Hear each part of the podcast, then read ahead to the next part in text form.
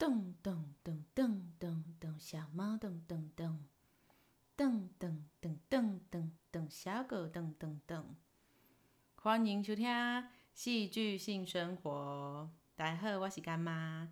今仔跟仔我一个人录音。大家听说今天是二月二十二是国际猫日，不知道有没有收听的朋友有养猫或狗？我自己有养了六只猫，一只狗。那不是猫奴，也不是狗奴，猫派也不是狗派，就是喜欢动物。那因为刚好今天是国际猫日，想说就来录录关于我到台南的湾里收容所当志工，大概已经满一年的心得。我在二零二零年的时候，嗯，应该是差不多那时候的十月份的样子，到万里收容所去，就是报名当长期志工。那我自己就是是台南人，也知道台南有两个收容所机构，政府的收容所机构，一个是万里收容所，一个是善化收容所。那因为我家离湾里这边收容所很近，大概骑车只要十分钟左右的路程。那在那一年，我就想说，好，那我就去报一下长期志工，就做了一些功课。那湾里收容所有一个志工们所经营的脸书，大家可以搜寻“湾收”的豆哥与凯蒂吧，好像是这样。对，就是。大家可以去搜寻，如果有兴趣的话。那我当时候也是在那个粉砖上面看到有关于呃当长期志工的资讯，我就看到上面有写说，呃，要当长期志工的话，你要两个月每周至少都要连续，然后都要出席一次，每周都要出席一次，然后这两个月累积时数要大概十八个小时。才能成功 成功当上长期志工，因为中所的环境其实呃蛮惊人的。我还没有去到收容所的时候，都是就是对收容所印象大概就是前几年有一个就是关于狗狗那个安乐死的电影，像十二页的电影这样。那现在已经没有就是。七天，哎，就是十二天就扑杀的这个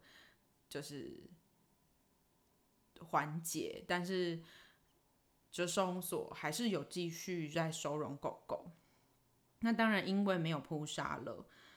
就是也没有办法一直收容。那所以我就想说，天哪，那不扑杀，不就收容所就会一堆狗爆炸这样子？就想说，应该是比那时候电影里面的那个狗还要多更多只，嗯，结果我没有想到，我进去是真的没有错，就是一进去的时候，万松所它在湾里，大概是那种田被田包围的一个超难，哎，也不会很难去，但是就是一个很隐秘，它不是在大马路上，就是开要骑到小巷子里面才发现，第一次去都蛮容易迷路的。对，那进去之后。首先，你就闻到那个扑鼻而来，Oh my god！就是你说不上来，就是一种酸酸味、发酵的味道。我想说是什么牛奶过期的味道？Oh my god！或是那种呃豆浆放很多天哦，那真的是 Oh my god 的那种味道。然后进去就觉得哇，这里嗯。这味道好好好浓厚，这样子。然后到了办公室，就先问那边的办公室的工作人员说：“哎，我想要来报名参加长期志工，想要知道相关的资讯。”那长期志工他这个团队其实是所内一个医生自己，嗯，自发性的，有点像自发性的招募吧。嗯，因为他希望狗狗有借由志工这个团队。或是也借由招募志工来让更多的让这些狗狗有更多的曝光机会，或是被领养的几率可以更高。那我就去中所跟这个医生接触，那这个医生就告诉我说，我刚刚所说的两个月每个礼拜都要至少出席一次，连续服务，然后要累计十八周，他才能确保我是真的想要当长期志工，或是我真的有那个时间可以当长期志工的。那首先他就派我到某一笼去，然后我记得那时候我们那一笼有五只狗吧，还六只。我们那笼有拉威、Coco、班长，那时候还在我们笼里。两两两两也被认养出去了。然后哈尼，对，啊，好像就这五只啊啊，还有牛仔，六只狗狗。对，那六只狗狗分别有两只狗已经被领养出去。那当然会，当然就是在在这一年当中，因为收容所有一个部分是。整修，所以他把两笼到三笼的狗并在一起，其实就会变成很恐怖哦。就是我们那种有六只，所以想当然，其他笼大概也都有六到七只或五到六只，它并在一起就会变成十只狗狗的那种容量哎哦。那时候去没多久，六只狗遛没多久，整病后变十二还十一只狗的时候，真的是哦。每天都每天去要要去之前都是一种征战，你知道吗？就是想说，我今天要被哪几只狗拖着走啊？因为其实他们都很爱志工，那志工呃一到的时候，他们就很兴奋，非常兴奋想要出来。当然，因为他们可能一个礼拜才见到志工一次，或甚至如果我们没有每个礼拜都去的话，他们就是两个礼拜、三个礼拜，甚至。里面当然有其他的狗狗，不是比较清训或社会化的话，他们就是都不会有出来散步的空间。那当然，狗狗有散步的时间是最好的，因为他们就可以有一些减少压力或在笼内有冲突的机会，这样子减压、舒压，他们都可以到外面吃个草啊，晒个太阳之类的。嗯，那这一年也。遇到了非常多狗狗，大概就是生病，或是刚好因为笼内有一些冲突而可能被咬死。然后，当然他们可能不是立即马上咬死，他们可能就是因为被咬，然后伤口感染之后就不治。这样说，如果现在的动保政策里面没有呃扑杀这件事情。那收容所就必须要考虑到，嗯，所内其实不能再收容这么多只狗狗或是动物，像管理收容所有在收容狗狗跟猫咪，主要就这两个。之前我有看到，好像有人不小心，反正就是我不知道是不是弃养啊，反正就是有看到，因为我们有个社团，那社团里面就是。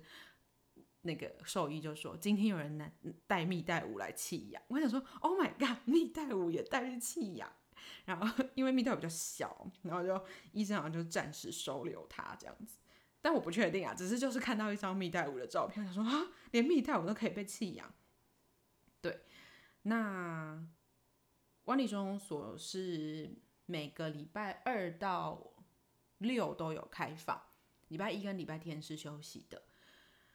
嗯，如果有时间想要去参观的朋友，也可以就找时间在他们开门的时候，呃，都可以去参观。那如果有兴趣想要当长期志工的朋友，其实也可以呃跟跟就是我刚刚说的那个粉砖联络，或是刚好如果我的朋友在收听，你想要去跟我一起去帮忙遛狗，也都可以。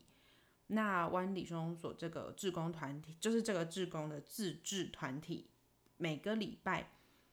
啊不不是每个礼拜，每个月的一天周末，可能是礼拜六的时间，他会公布一天是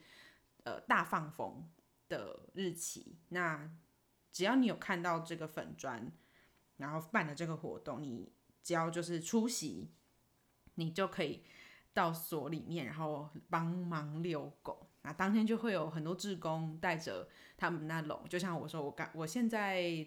呃，因为那个刚刚整件的地，我说整件的地方现在已经又整件好了，那我的笼子里面大概恢复到五只，四到五只的狗狗。所以志工们就会带着可以出来的狗狗来，请大家帮忙遛狗。对，那如果有兴趣的朋友，就可以到时候就是注意一下这个粉钻，叫做湾里收容所的豆哥与凯蒂，大家可以去搜寻。那如果喜欢猫猫的朋友，好，今天因为是国际猫日，还是要讲回来猫咪。那喜欢猫咪的朋友，呃，在收容所有开的时间，也都可以去猫房来看看一些成猫。我觉得，如果想要养猫咪的新手们，其实养成猫是非常推荐的。当然，大家会觉得小猫小狗年纪小都很可爱，但是其实这是没有做功课的朋友们。但你要养动物的话，一定要做功课，无论如何。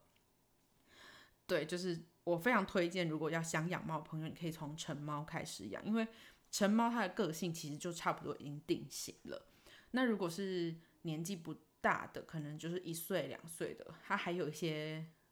爱玩的活动力，但是至少他不会有那个牙痒痒的湿气哦。牙痒痒湿气真的很恐怖，你可能会